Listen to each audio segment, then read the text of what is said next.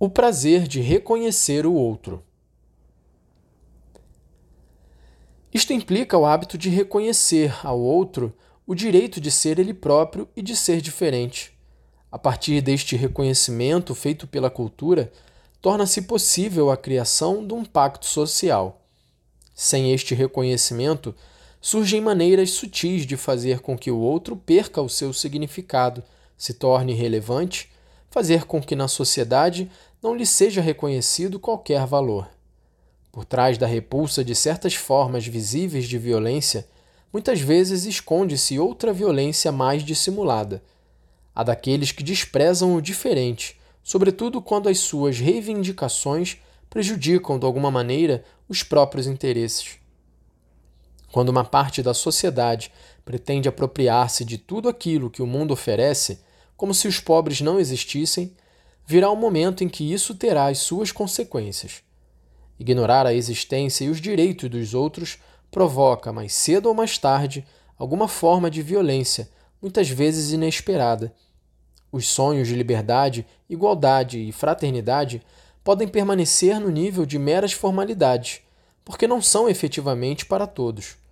Sendo assim, não se trata apenas de procurar um encontro entre aqueles que detêm várias formas de poder econômico, político ou acadêmico. Um efetivo encontro social coloca em verdadeiro diálogo as grandes formas culturais que representam a maioria da população.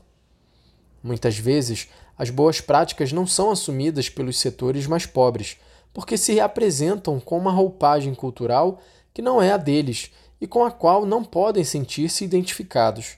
Por conseguinte, um pacto social realista e inclusivo deve ser também um pacto cultural, que respeite e assuma as diversas visões de mundo, as culturas e os estilos de vida que coexistem na sociedade.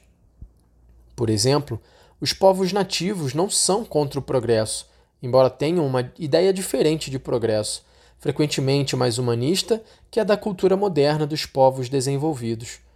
Não é uma cultura orientada para o benefício daqueles que detêm o poder, daqueles que precisam de criar uma espécie de paraíso sobre a terra. A intolerância e o desprezo perante as culturas populares indígenas são uma verdadeira forma de violência, própria dos especialistas em ética sem bondade que vivem julgando os outros. Mas nenhuma mudança autêntica, profunda e estável é possível se não se realizar a partir das várias culturas principalmente dos pobres.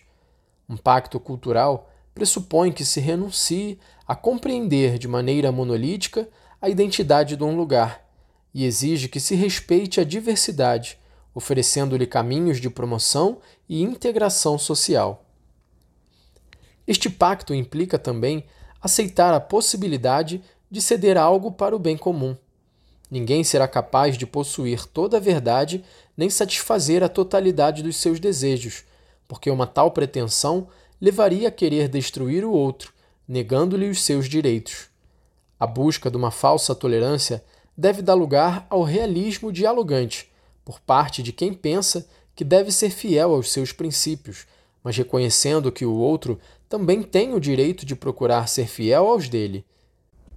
Tal é o autêntico reconhecimento do outro que só o amor torna possível e que significa colocar-se no lugar do outro para descobrir o que há de autêntico, ou pelo menos de compreensível, no meio das suas motivações e interesses.